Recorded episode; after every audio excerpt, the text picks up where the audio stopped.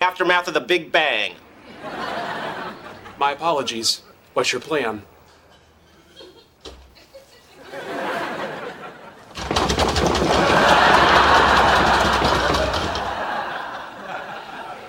It's just a privilege to watch your mind at work. Come on, we have a combined IQ of 360. We should be able to figure out how to get into a stupid building. What do you think their combined IQ is? Grab the door!